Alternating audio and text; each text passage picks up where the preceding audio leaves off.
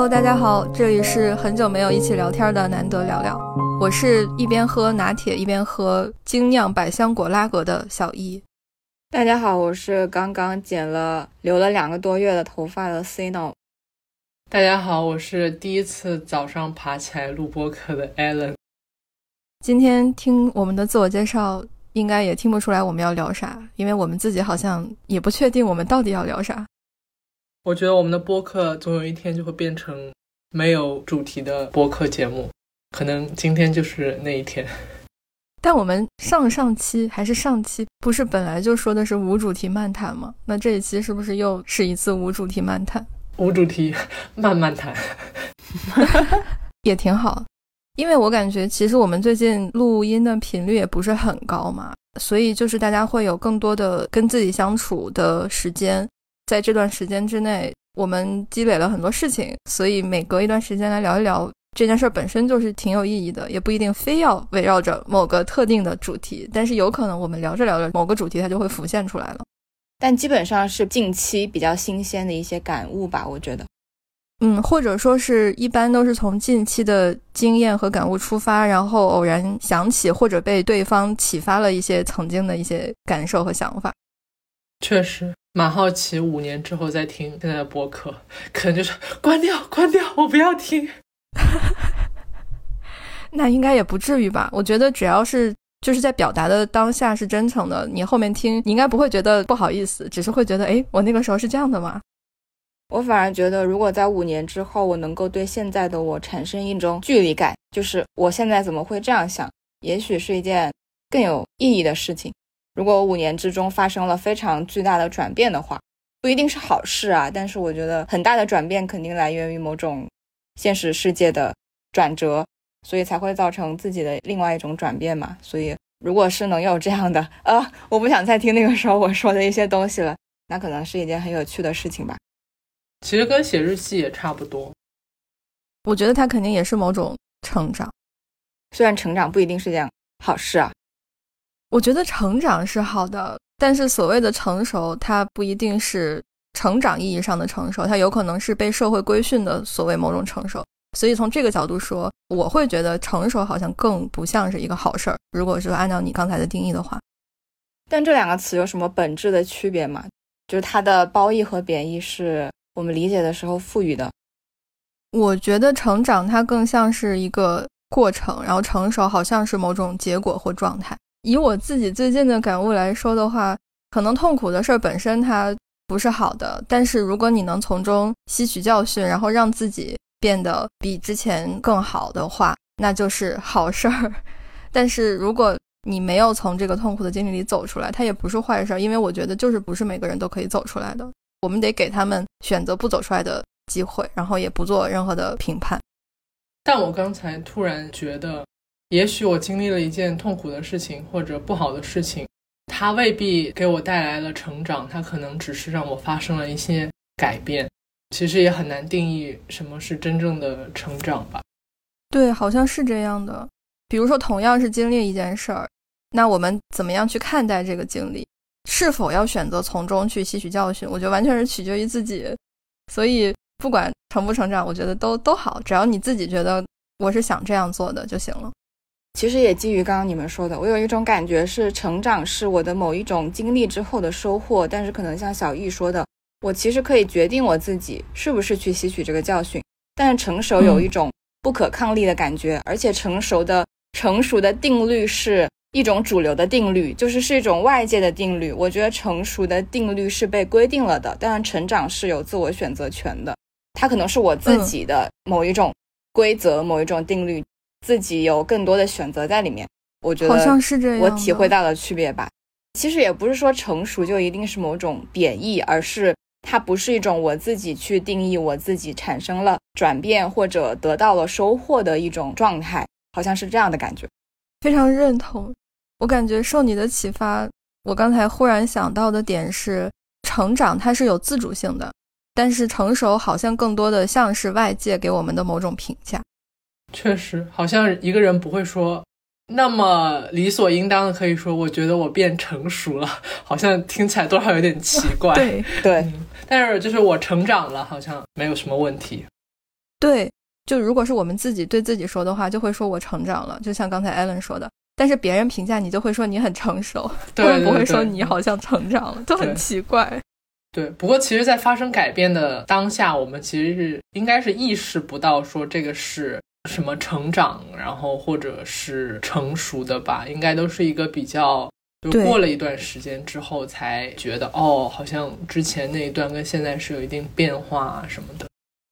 嗯，所以总是需要回头去反思的，是不是？取决于你自己。嗯，想反思就反思，反思了就觉得我成长了，没反思觉得哎这样也挺好。我们是怎么进入这个话题的？其实也不是说我们就完全没有指定本期的话题，本来说好上周录音，但是由于一些原因呢，就拖到了这周。那个时候说我们可以聊一聊爱这个东西，今天我们或许还是会说这个话题，但是在此之前也可以先说点别的，比如说我其实还蛮想知道你们最近的生活状态怎么样。我觉得如果要围绕爱这个字来说的话，我最近的生活状态就是。没有什么所谓的情侣之间的爱，就是没有那种感情生活啊。如果一定要定义一种感情生活的话，但是感受到了一些，比如说同事之间的友爱和 自然的那种大爱，可以这么说吗？因为我们前几天跟同事去远足，在森林里面。啊，一起聊天啊，然后认识了很多新同事。其实是疫情以来我们第一次线下的这种长时间的团建。其实德国人他们不叫团建，就叫一个活动。就在这个活动当中认识了很多人，在线下跟别人交流的过程中，汲取了非常多的这种能量，而且会觉得我的同事们都挺啊友善的。这个就是一种同事之间的那种，我觉得很难说它是爱。但是呢，至少让我觉得挺温暖的吧。我觉得很多时候，是不是人与人之间的这种真诚的互动，本身就是会让人觉得有一种爱的感觉。它不一定说是你跟这个人已经有多么深刻的了解或者连结了，但是你们向彼此散发善意的时候，就是会有一种很温暖的感觉。我同意。我在想，其实 Allen 也总结了，就是他其实并不觉得这可能真的是爱。可能更多的是彼此没有那么深入了解的同事之间所表达的一种友善，所以其实我也在想说，爱是基于什么样的人际关系，或者不一定是人际之间的关系成立的，是不是一定要有很深的交往，或者很确切的对彼此的了解？我其实同意 Alan 说的，就是我觉得这也许并不是爱吧，那它当然是一种很好的善意。但我觉得我们在否认这是爱的时候，其实就已经有我们对爱的一种概念或者一种认知了。这样的概念到底是什么样的？就我刚刚没有说话，是因为我还没有想清楚怎么去形容这种对于爱的这个概念的表达嘛。就是我们其实默契的知道，这好像并不是爱吧，或者说它还没到我们认为的那个爱。所以我们认为那个爱是是基于什么呢？或者说它要达到一种什么样的程度、深度或者厚度，我们才会觉得说这个东西啊，它是爱的一种感觉。你们来说说，我现在暂时说不出来。我回去翻了自己最近读的一些书，其中有一本叫《少有人走的路》，它是美国的一个心理治疗师叫 Scott Peck 写的，他好像写了八本，但是我只看了第一本，而且这本其实。非常经典，它很多年前就有了，只是我最近才看到。他这里面写了他作为一个治疗师的视角对爱的理解，然后他说，爱最重要的体现形式就是关注，体现关注最常见、最重要的方式就是努力倾听。真正的倾听意味着把注意力放在他人身上，这是爱的具体表现形式。此时，倾听者需要暂时把个人想法和欲望放在一旁，努力去体会说话人的内心世界和感受。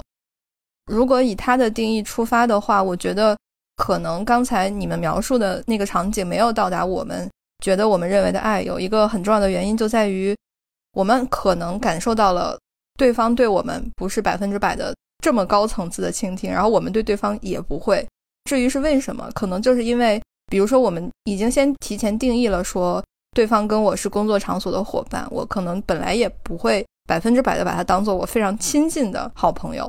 所以在这种情况下，比如说在我们自己的精力和心理资源都有限的情况下，我们肯定不会选择说把我全身心的这种关注和倾听去投入到这个人身上。人家也是这样想的，所以大家就保持在这种微妙的平衡上。我有一个问题：如果爱的表现形式是，就是它的一个很重要的表现形式是关注的话，就是它如果不局限于在人和人之间，当我们说我爱工作的时候，这是爱吗？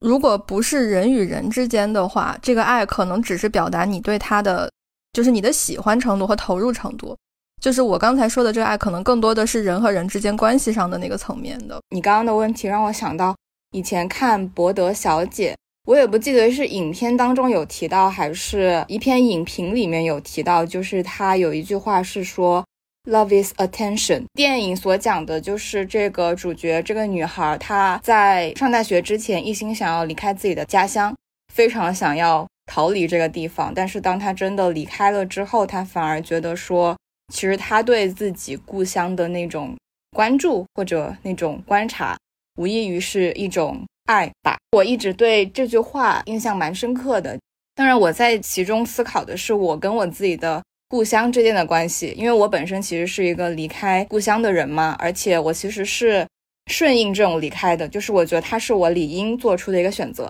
我其实对所谓的这个故乡有很多的记忆和观察和体会，但我一直觉得我是想要离开的。但是我在看完这部电影之后，我在想说我的那些记忆和观察体会，呃，那些很细节的东西，是不是其实是一种爱？嗯，这个是小易说到这个关注，让我想到的一个事情，就是我不知道你们会不会有这种感受啊。然后第二个，我刚刚想问的问题是说，在小易描述的那一段里面，我有想到的一点就是，在这个爱发生之前，我们是有预感的吗？就是我们。准备好了，说我跟这个人之间只是同事，或只是点头之交，或者只是普通的过路人这样的关系，所以我预设了我们之间不是爱，然后我也知道了他对我不是这样的一种感情。那爱的发生，如果它真的发生了，它是这种能够被我们预设的一种感情吗？就是我觉得好像其实不是的，好像它是一种后验的感觉，就是我回过头来发现。啊，我们其实只彼此之间只当做同事而已啦，但是我们没有办法在之前就判断说我们之间不会产生爱，好像是这样的一种感觉。受你的启发，因为我最近每天都会看崔庆龙老师的微博，在他的文字中有提到过，我们一开始，比如说跟同事开始进行交往的时候，我们肯定下意识觉得，因为他是同事嘛，所以。我可能在一开始的时候愿意保留在我的安全边界内，就是我先以工作伙伴的身份来对待他，然后我也相信他会这样对待我。但是按崔老师的说法，就是如果两个人之间想要建立某种比较深刻的连接，就必然有一方他会主动打破这个界限，他会比如说试探的多暴露一下他自己，这个时候就会出现两种可能：第一个是你接住了，然后你也。因为他暴露而多暴露了自己，那这样你们两个就有了更深层次的连接。但是如果他暴露了，然后你没有回应，或者你觉得这个好像冒犯到了你的边界，然后你就没有去回应，那可能你们的关系就会停留在这个层面了。以我就最近认识的朋友的经历来看，我其实还挺认同的，因为我觉得我是一个不太会主动去打破边界的人，就是可能在人际交往中比较拘谨，但是。就我新认识的这个朋友呢，他是比较那种外向的人。然后在我们第一次见面之后，其实如果是我的话，我可能会有一段时间就不联系，就是可能会过一段时间再说。但是我就没想到的是，他回去的当天，然后之后的恨不得每一天都来跟我聊天。然后我就觉得，哦，原来这就是打破边界的感觉。但是我没有觉得任何不适，所以我们的友情进展的很快。就是说。他做的那个试探一定是在你的安全范围内的，而且你看到了他释放的善意，这个时候你就愿意去给他一个正向的互动。我觉得就是一个双方的那个感觉，好像挺微妙的，就很难描述出来。我也是通过这几个月以来的经历，越来越深刻的体会到，我说我去年的年度之书是，也许你该找个人聊聊。那个时候，他其实作者 Laurie 就写过一句话，说我们都是在跟人的关系中改变的。那个时候我就是觉得，哎，他写挺好的。但是现在就好像有了更深刻的体悟，因为我好像看到了自己在某些关系中的某种转变。这个某某些关系，甚至包括我跟我自己的关系。因为当你真的可以去面对你自己的一些没有那么好的部分的时候，你会觉得跟自己有了更深层次的连接。就是一方面，你好像可以从自己的状态里跳出来去审视你自己；然后另一方面呢，你好像对自己有了更多的共情。在这种情况下，你其实对别人的共情好像也会变多一些。这个是最近的一个感悟。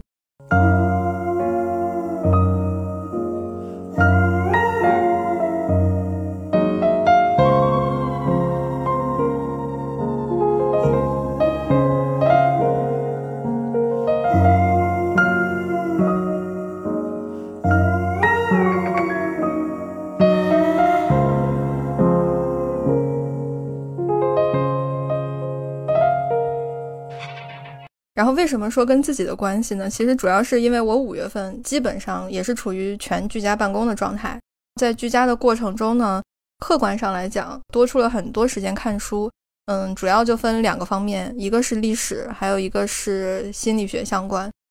你在看历史的过程中，如果是以前的话，我可能会沉浸在具体的情节里，但是现在偶尔会跳出来，就是看，哎，为什么作者他要这样写这些东西？那我觉得，如果你看到这一层的话，你就会觉得，哎，其实每个人都是带有自己的倾向性的，所以就挺好玩的。这个是看历史的一个感受。第二个就是看心理学，怎么说呢？它就是会给我一种你在看的过程中能更了解你自己，跟自己相处的时间变多了之后，反正对我来说，好像每次都能够获得一些新的感受和启发。先到这段时间有没有什么跟自己相处的新感受？其实不能说没有，但是我还没有想清楚我的感受具体是什么。这也是很真实的感受，是吗？不要不要瞎给我面子。就是我可能在想说，我最近可能在想一个没有什么结果的问题，没有什么答案的问题，就是跟意义相关的问题，就是生活的，或者说生命的，或者说我现在做的很多事情的意义是什么。就是当我去想这个工作有什么意义，然后如果我得出某种结论是没什么意义，我其实是可以结束这个工作的。但是如果我去想生活的意义或者说生命的意义是什么，然后又在没有答案或者是得出答案就没什么意义的时候，我是不太能说我轻易去结束这种生活或者生命的。我觉得这理所当然，这人之常情吧。然后我觉得这其实是一个暂时没有什么答案的问题了，可能是某种理应哲学家去思考的问题。你说这个让我想到欧文亚龙，他说人生的四大终极课题是死亡、自由、孤独和无意义。而我第一次听到这个概念，其实是你当时推荐不可理论他们其中的一期，宝婷。和他的朋友有说到，他们当时读了欧文亚龙的《存在主义心理治疗》这本书，然后也谈了对这四个问题的某些看法。所以听你说到这个，我就会觉得，如果你有兴趣的话，可以去读一下这本书，没准能够稍微找到一些答案，或者说不至于陷入那种无意义的无意义思考。我应该去读的，但我觉得可能最近读的一些东西也不能说完全跟这些无关吧，因为我最近在读加缪。看完了《鼠疫》和《局外人》之后，再读《西西弗神话》。就《西西弗神话》第一句话，哲学的一个唯一问题，或者什么样的一个问题，其实就是自杀嘛。那其实他的小说本身很多的时候也在讲，嗯，也是死亡这个事情。我会觉得说，我在读完加缪之后，应该会去读萨特。那我觉得，如果读到萨特，就跟存在主义心理治疗很难说是没有关系的事情。但是我觉得读书当然是一件好事，肯定是一件好事。但是就是我是不是能说在里面找到答案，是一个未必能够确定的事情。我觉得可能不一定要抱着某种目的。对对对，答案不是我们唯一的目的，或者说我们不应该抱有这种像你说的唯一的目的。就是我不是说要给自己的问题一个解答，而不是让自己的问题再度陷入无意义的循环当中。有一个跑题的小问题，就是我发现你好像一直在读法国作家的作品，这是为什么呢？其实读加缪是因为因为鼠疫嘛，因为我一直觉得处在这样的环境当中，我不应该一直到现在才读这本书。但我其实读完之后，觉得它不只是讲的是疫或者疫情或者疫灾这种事情本身了。然后我只是基于这件事情，觉得那我现在暂时的停止风控了，那我应该尽快把这本书读完，而不应该在比如说微博或者像一些社交平台的只言片语里面去摘录里面的片段，就是我应该去读完这整本书。但我读完了之后，又觉得啊，我不能只读这一个人的某一本，然后我再读他其他的书，然后读他其他的书，又觉得哎，我已经读到这了，那我可以基于这个路线或者某一种。流派或者某一种观念继续读下去，然后还有一个问题就是，我其实越读这些翻译的作品，越觉得说很多作品其实真的是没有办法翻译的。当然，翻译对我来说是一件更好的事情，因为读原著肯定是一件更困难的事情。但是我每一次读中文的译著，我都会觉得不行不行不行，这里面肯定有某种就是信息差在，然后我就会觉得，哎，算了，又扯远了。我觉得你刚才说的翻译真的很有体会，好吧？之前我记得我之前读过《生命中不能承受之轻》，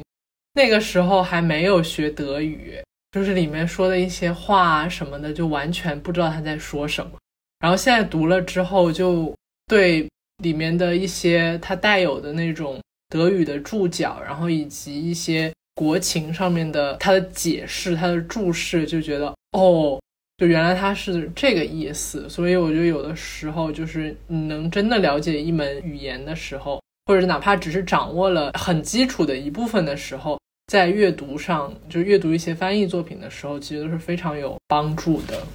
而且它会有那种经验刷新的感觉，就是你自己觉得你的认知好像提升了一个维度。比如说第一次读昆德拉，然后你觉得啊，好，他讲了这样的一个故事，但是等你再回头去看的时候，说，哎。当时这块儿他其实埋了一个什么伏笔，但是我没有看出来，或者是当时这里它其实背后隐含着很多文化背景，我没有看出来。嗯，我觉得最好玩的点在于，如果你一开始不读这一遍，你现在不会获得这个感悟，所以它必须是一个经验的累积的那个过程。如果 Cino 最近一直在看法国相关的话，那我最近一直在看韩国相关，看了之前看了那个《我的解放日记》，然后还有嗯。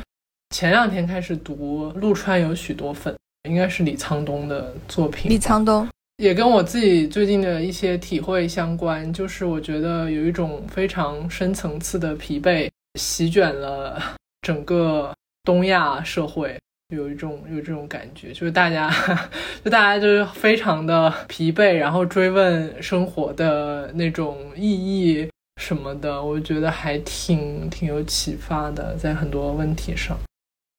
你刚才说到疲惫，我就又有一个自我觉察。我我发现我最近会花更多的钱在吃喝上，就是会买体验更好的食物和饮料。恩格尔系数极高。对对对，想了一下为什么，可能就是艾伦你刚才说到的，觉得生活已经足够疲惫了，所以我需要在这些看得见的地方对自己好一点。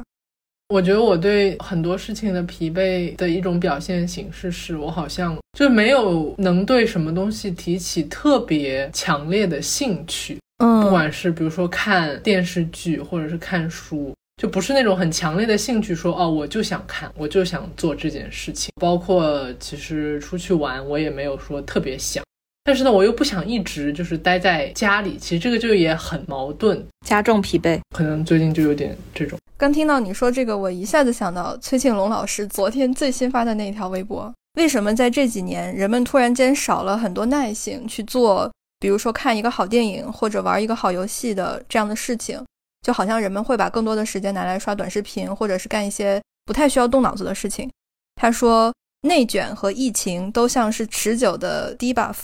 它的损益效果是持久的，它以作用于生活和环境的方式，在一个人的心理上制造了难以清理的缓存和碎片，占据了一个人的心理空间。就像看一本书需要四 G 的内存，但现在就只有一 G 的内存，所以就只能拿来刷手机。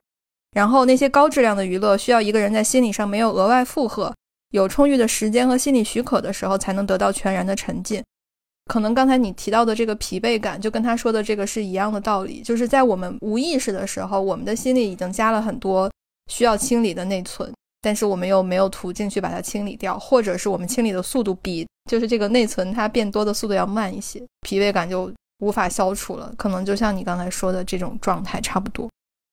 我觉得我很矛盾的一点在于，我在的这个社会，它不要求我，比如说九九六的工作，但是即使我在每天工作只有八小时的时候，我依然会觉得很疲惫，然后也像 Cino 说的，就是觉得这份工作对我来说到底有什么意义？但是从根本上，我并不是说讨厌这份工作，或者是我觉得这份工作无意义，只是说为什么我在此时此刻在做这份工作，可能就是工作内容也没有足够吸引我，我对整份工作的兴趣也不是稳定的维持在一个水平。但是又有一种力量，就是说我国内的朋友已经九九六的工作，然后生活已经没有那么多可以自由支配的时间。如果我在这边还不能够有效的利用工作之后的时间的话，那我是不是又有点在浪费生命的这种感觉？我从你的话里听到了一些自我怀疑，但是其实说白了，每个人的生活状态都是我们自己选择的。可能我说的有点残酷啊，比如说选择九九六，他可能也有他选择的理由，所以这个时候我们就不要去对比，因为对比了，你就会觉得好像我哪里做的不够好。然后你就会产生自我怀疑，那这种时候，他不就又是在我们的心里加了那个心理内存吗？嗯，我觉得就是不管在什么样的情况下，我们选择现在的这个生活状态，既然它还在持续，那它就是合理的。而且还像在聊聊那本书里写的，痛苦它其实是不分大小的，只要有痛苦，你就要去承认它。嗯，所以我觉得就更没有比较的意义。比如说你就是感觉到了疲惫，你就是感觉到了无聊。哪怕你觉得它好像不应该，但是你感觉到了它就是真实的。我有个问题，你们有什么切身体会过，然后实际有用的，愿意分享给其他人的那种去对抗这种疲惫感，或者说无意义感，或者说就是去清理这种心理内存的方法吗？我想想，就你可以尝试着问自己说，在你独处的时候，你最想干什么？然后你就尝试着去做一下。我觉得我经历过的，就是我自己目前非常坚持的，真的只有运动了。就是一段时间我可能不读书，但是我可能真的就是每天都会运动一下，不管强度高低。当然，我承认就是高强度之后的那种生理上的疲惫，然后以及那种快感，就是那种出汗之后的那种快感。它的它带给你的体验是非常直接的，而且就在你非常投入运动的时候，工作真的不在你的脑海当中。这个可能真的是一种比较有效的放松的途径，就是因为在看书的过程中，你可能还是在思考，还是在不断的就是去动用你的这种精神力量。但是就是在运动的时候，你真的就是关注自己的身体的时候，可能它是比较有效的一种放松精神的方式。但是前提是你的疲惫感得没有强烈到让你觉得我连运动都已经做不了了。对，就是如果你是比如说长时间、长时间高强度的工作之后，你可能生理上、生生理上已经不具备，就是说投入一个高强度的运动的这样的一个状态。那这个时候，我觉得，嗯，只能从比较简单的，然后短时间的运动慢慢开始改变，然后就不要说一下子投入到高强度的运动当中，然后那种那种可能对身体也是一种比较大的伤害。所以，是不是可以尝试像瑜伽这种比较舒缓身心的？不过，瑜伽我觉得它是一个非常高阶的运动，就是它有很长时间的那种空白，然后在这种空白当中。你可能还是会不自觉的去想一些事情，就是你很难真的就是说我在运动瑜伽的时候，我能保持我脑海什么都不想，我这个就确实还挺难的。哎，你这个忽然让我想到，也有人推荐过一些冥想的东西，虽然我没有尝试，但是我我很想知道，如果说我们真的去冥想了的话，它有没有可能在你做瑜伽的时候对你有帮助，就是你脑子里的杂质都会少一些？我不知道。因为我冥想，就是我就乱想，你知道吗？就是我很难说听着他们的那种背景音，说我去，就是完全什么都不想。我觉得这种还是真的挺难的。我冥想的时候，我觉得我思维也是很混乱的。我跟你们说，我之前尝试冥想的时候，我在想什么？我在想，我现在什么都不能想，我就一直在想这件事情。我觉得这可能。但我只是随便想想啊，这可能不是一种正确的冥想吧，但确实可以清除其他的杂念。因为我有一个强大的中心思想，就是我什么都不能想，所以，所以它对我还是有用的啦。这个太好玩了，就是想中想，我感觉是梦中梦。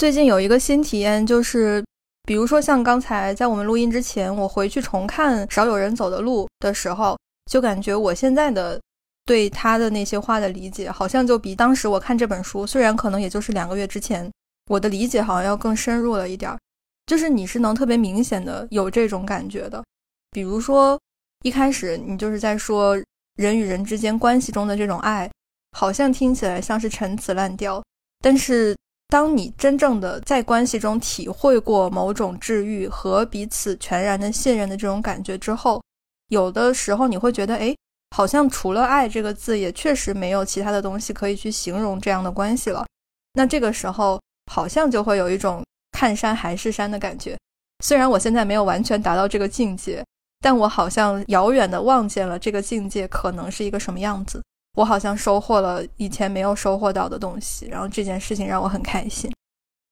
但是你提到爱嘛，所以说你最终希望实现的其实是回归到爱这种简单的东西本真的状态，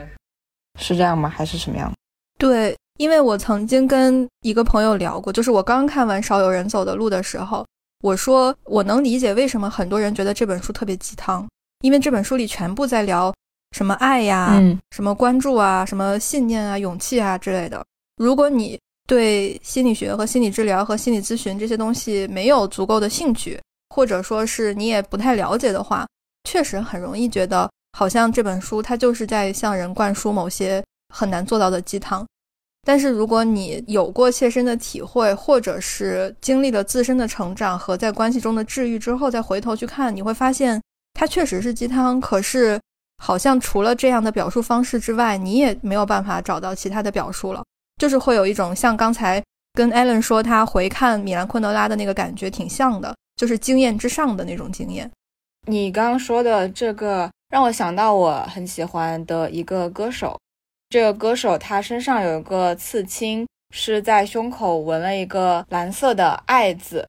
然后他有一首歌叫做《爱是一切》。这首歌里面有一句歌词是说，就是说很多人其实评价他或者攻击他，说为什么他的歌里面写的都是情情爱爱的东西，然后他就写了《爱是一切》这首歌，就是说他觉得爱是生命中很大的一个命题。他的形容是一个更偏具体的形容，他说爱是刺在我胸口深深浅浅的蓝。但是其实他本身，他这个纹身就挺打动我的。然后他确实是一个一直专注于去描写爱这个东西的人。就在我小时候，可能二十岁左右的时候，我其实也曾经写过类似的东西。就是我觉得天天什么儿女情长的，或者说爱来爱去的，不觉得很无聊吗？但是其实，首先我们现在其实会认为说，爱这个东西它。男女之爱，或者呃各种性别之边的之间的爱，爱情的那种爱是其中的一种，但我们更认同说爱这个东西是更超脱、更高过这种人与人之间的爱情关系的一种一种感情。后来我就会觉得，嗯，呃，当然这个歌手他本身是因为我就挺喜欢他的。后来我其实反正还蛮认同这种这种观念的吧，就是你真的把这个东西当做很重要的一种生活中的元素，一种情感。当然，纹身只是一种某种行动。那他的作品确实也一直都在描述这种感情，而且一直在这种感情的表达当中很有生命力吧。当然，我们不能责备说那些认为这些像你说的这些词汇、这些内容很鸡汤、很俗套的人有什么错误。也不是说我们现在觉得它不只是鸡汤，或者不是不只是俗套，又是走到了一个什么更高阶的境界。但确实，这个东西。就是我们在中间的一个转变，其实是基于我们自己的某种获得嘛。就是我们真的在人际关系里面感受到了一种高于爱这个词汇本身的一种爱的感觉，或者一种爱的体会，才会觉得它不只是一个鸡汤，或者它不只是一种陈词滥调。而且我确实觉得，如果把爱情就等同于爱，那可能真的就还挺狭隘的。因为我觉得爱这个关系，它本质上其实是任何人之间都是可以发展出来的，反而有可能啊，有可能在友情之间更容易获得。因为一方面，朋友是我们自己选的，如果我们双方一开始就已经通过彼此认同去建立了这种关系的话，你们就更容易在这个关系里看见彼此。而且因为是友情，所以你们不会对对方有过高的期待。反而如果是亲人之间，因为羁绊太深了，然后恋人之间是，你很容易对对方有一些不切实际的幻想。所以我觉得他可能没有友情那么纯粹，也不是纯粹，就是反正他好像就更简单一点。说到这个呢，我又想起了少有人走的路里面的话，就我的摘抄就在我旁边。他说，其实。在某种意义上，坠入情网是情感和心灵的一种退化。我其实还蛮喜欢他把爱情描述为坠入情网的，因为他好像确实跟我刚才说的那个爱的意义不太一样。那如果他说是坠入情网的话，就是我是怎么理解他说的这种退化的？我觉得本质上其实是，比如说你觉得我爱上了一个人。在你的眼里，这个人好像是一个完美的形象，你就总觉得我身上好像有某种残缺，但是他能够弥补这种残缺。但一旦你把拯救你、改变你的期待投入到这个人身上的时候，你其实是放弃了你自己对改变自己的权利和义务和你的主体性。所以在这种情况下，当你把期望寄托在对方身上的时候，你的情感和心灵它就是某种退化的程度。这个是我对这个话的理解哈，就不知道你们怎么看。我觉得这取决于说他对爱情的定义是狭义的还是广义的。当然我不知道 狭义的爱情又该怎么定义，但是我们可能会非常严格的区分友情、爱情、亲情。但其实有一种更广义的定义，就是我跟这个人建立的也许是情侣关系，但我们之间不只是那种狭义的爱情嘛。可能像你说的，也许他狭义的爱情是我希望这个人拯救我。我对他完美的想象，呃，我自己不知道，就是在我所见的一些比较良好的感情关系里面，也许他们那些两两的个体之间，他们彼此有的不只是那种所谓狭义的坠入情网的那种爱情嘛，就是其实他们之间有更多的角色关系。一开始我们都会有坠入情网的感觉，但是在后来，你能跟这个人是否能够发展出特别深入的，像你刚才描述的那种好的亲密关系，可能就取决于两个人的努力了。因为如果你一开始不跟这个人坠入情网的话，你们可能就没有机会发展这个关系，所以它其实也是一个必要的过程。嗯，但是可能这个也是翻译的问题啊。就是我之前看就米兰昆德拉的时候，他说其实下坠或者恐高这种概念，他觉得是身就是下面的那片空虚，它在诱惑着我。如果你坠入情网，你把你自己想象成在一定高度的时候，其实是你下面的那些情网，或者是那个人他在吸引你，然后你会不自觉的，就是说有往下跳的渴望，就是你自己不自觉的想要去坠下去，不是说完全的，就是说你能控制住你要不要跳那种感觉。嗯，我觉得是这样的，它一定是有某种非理性的层呃因素在的，而且我感觉。我从小易的一些语言当中能感觉到的一种描述，就是对于感情的投入是一种，你会有那种其实自己是纵身一跃的想象，对于对方的形容是被接住了，就是其中有一个自己为此献身，然后跳到某一个空虚或者虚无当中，有一种危险的感觉，然后对方的出现是一种安全的承接。其实我也一直有类似的想象。就是我不知道是不是全人类都这样，就是但确实，包括 fall in love 或者是什么坠入情网这种语言上的描述，也是有类似的意象。你从一个平稳的状态 跳入了一种需要被接住的虚无状态里面，然后，然后对对方的形容就是他是有力量的，然后能够接住我的。我一直都是这么去想象这件事的，但是我不知道这是我们被培养的，还是说习惯的，还是说它真的是一个。除此之外，我们是不是可以有其他的想象？我也不知道，我其实没有做到过这一点。我觉得有可能有其他的想象，但是正好咱们就在这里是一样的。对，艾伦，你想说啥？因为爱情或者是这种人际关系，它是相互的嘛。你纵身一跃，然后你觉得你被对方接住，但是如果从你个人的角度出发的话，你有。比如说接住别人的欲望吗？你们有没有玩过那种什么呃，就小游戏，然后霸王龙上面的那种精灵猪小弟的游戏，类似啊，就是你要去跳那个一格一格的格子，但是你跳上那个格子，你以为它会接住你的时候，那个格子会往下掉，就是这样的一种游戏，就让我想到的是，就是你以为它接住了，其实它是跟你同时下坠的一种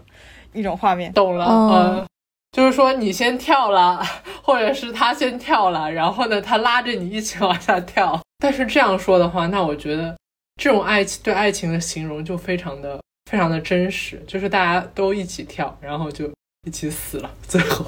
怎么 又 jump 还 jump？你们说，你们说，我的一个感受是，我觉得仙道刚才的描述很精准，因为在你说的时候，我确实脑海里的意象就是在蹦极。听你说这些，我就意识到。虽然我从来没有蹦过极，但是每次看到 “fall in love” 这个词组的时候，我脑子里确实会出现蹦极的那个场景。但是蹦极是有牵引绳的，你觉得对你来说，就是你在爱情的这种蹦极当中，什么是你的牵引绳啊？哇，这个问题好难啊！如果让我现在想的话，我觉得，首先嘛，这个牵引绳的意向就是它保证了你的安全。嗯，那如果问我在爱情里什么保证了我的安全，那我觉得可能就是我的。自主性和我的自我的内核没有丧失，因为很多时候，就像我刚才说的，所谓的坠入情网的退化，就为什么很多人在分手之后会那么痛苦，是因为他们不相信自己可以给自己足够的力量，因为他们已经习惯性的去依赖对方给予自己的那些关注了，然后让他们重新努力去让自己给自己关注，其实挺痛苦的一个过程。所以说，如果这个牵引绳它一直在的话，就是。你对你自己的信心和你一如既往的努力，它没有断过的话，哪怕你结束了一段关系，你还是会相信你自己可以，并且你一定会觉得你可以找到更好的人，或者哪怕你自己生活到老也没有问题。既然我们说到这了，我给大家推荐一本书，叫《我们赖以生存的隐喻》，就是我们刚才说的那些乱七八糟的意象啊什么的，就是要结合那种英文原版来看，应该会很有意思。我还是会推荐大家去看看心理学相关的书，因为，嗯，可能又要说鸡汤了，就是认识自己是一生的课题。而且，崔老师也说，就是人很神奇的地方在于，直到死亡的那一刻到来之前，你一直是可以成长的。成长就意味着你的经验可以不断的更新，也就是说，不管你处在哪个年龄阶段，只要你想让自己变得更好，你都是可以的。看这些东西可能会给我们带来某种力量。那。在现在这个非常不确定的时代和历史进程中呢，我们如果能在不确定中找到那么一点点微小的确定，或者恢复一点点对自己的信心，也是好的吧。起码让自己活得更舒服一点。既然你已经说回了我们最开始说的话题，我认为我们本次录音就可以结束了。既然我们还是聊到了书，我们最后结尾就一人说一本自己觉得挺好的书，给大家推荐一下。其实就想推荐两个了。第一个就是正在读的《明朝那些事儿》，因为除了历史课本之外，我们确实应该多看一看其他方面的历史书。如果我们只是看什么《人类简史》《中国通史》什么史纲的话，细节太少了。以我个人的经验，就是随着年纪增长，我好像更愿意去关注个人叙事和宏大历史中的微小个体。那其实如果在这种层面上的话，通过像《明朝那些事儿》这样的书，你去燃起对某一个时段的历史的兴趣，然后你再去深入的研读、去分析背后的那些人，我觉得它是一个很值得做的事情。第二个的话，我会推荐欧文·亚龙的《当尼采哭泣》这本书，它其实是虚构了尼采这个人去找弗洛伊德的老师做心理治疗，就他们两个谈话的这样的一个过程。我们通过这本书可以对尼采这个人有一些初步的了解，也知道尼采哲学在干嘛，同时还能收获很多对心理学方面的知识。那我觉得就还挺有意思的。而且他其实最后强调的还是尼采和医生之间的友谊。在现在的这样的时代背景下，如果能够去珍视我们目前拥有的一些亲密关系，不管是什么形式的，都是一个很有意义的事情。你们有什么推荐的作品吗？我先说，其实我最近读的书，我没有那种很想推荐给别人的，因为我自己的感受下来也是会觉得，我不一定是看完了之后那么热忱的想要说啊，这个书你一定要来看看的那种，因为确实可能并不并不一定每个人都能读下去。但是我真的非常想要，希望大家都来读的是《刘希》一本小说。就是为什么要推荐？是因为当然，首先他写的很好，其次是我很喜欢。还有一点是。其实我前段时间看《瞬息全宇宙》，然后有一篇我还挺喜欢的影评，有说到，就是说这个电影，他去讲这个电影的主题的时候，有提到三个词汇，就是当一个人他没有自我选择，或者充分感受，或者链接之爱的时候，他所投入的这种所谓的自由，其实也只是走向一种虚无嘛。那这个电影其实讲的是这个，但是他前面说到那三个词汇，其实蛮打动我的。也是我最近在想意义这件事情的时候，在想的事情，一个是自我选择，一个充分感受，一个链接之爱。其实链接之爱，我们今天会提到的一些话题。那其实自我选择也是我们一直在讲的一件事情。就像今天小易说的，哪怕你的这份工作或者别人的那份工作，其实都是我们自己选择的一个一个结果，它没有什么很强的可比性。那还有一点是充分感受。因为我自己是一个比较感受型的人，很多时候并不基于逻辑或者考虑或者思考去做一些事情。我觉得感受很重要，或者说我现在的生活里面，很多时候我什么事情都没有去做，但我只是去感受当下发生的一些事情，很可能只是那种风吹过身体的感觉。那为什么要说刘希？是因为我觉得。在我的印象中，我今年年初读的，其实我已经不记得很多细节了。但我的印象中是，它是一种独特的对于感受的描述吧。我觉得很难说有一个人能做到去这样的用颠覆语言的方式去描绘这样一种感受，那可能也不是每个人都会喜欢。还有一点就是，就是它是中文写作的嘛，就是我更信任这种母语写作，然后我自己也作为母语者去读到的一个作品，就跟前面说到的有关系。我觉得翻译还是。减少了某种我能去感受的东西。艾伦说：“那我推荐两本，其中一本比较好读，就是是那种旅行文学，是保罗·索鲁的《在中国大地上》啊，它是那种乘火车然后游中国的旅行游记。不过就是时间比较久远，可能是他在八九十年代的时候，他去呃，就是在中国坐绿皮火车。”对中国的进行了一些观察，以及当时社会的描述。这个读起来其实蛮轻松的。就是如果想要看看外国人在当时那个年代是如何观察以及评价中国的，或者就是说想要看看当时中国是如何发生那种改变的，我觉得这个是一个比较不错的选择，是一个外来者的视角吧。另外的话，就是一本比较难读的书，就是。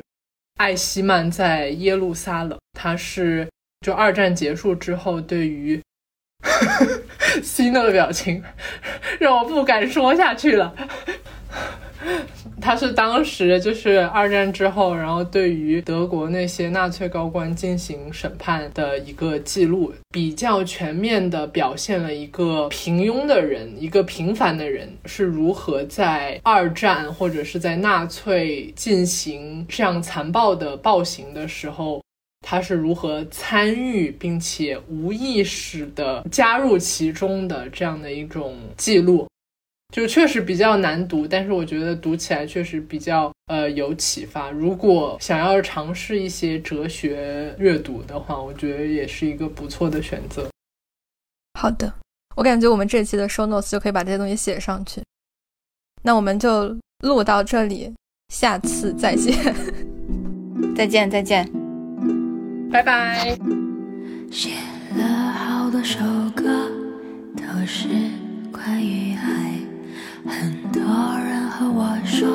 这世界不只有爱，爱到醉生梦死，死去活来，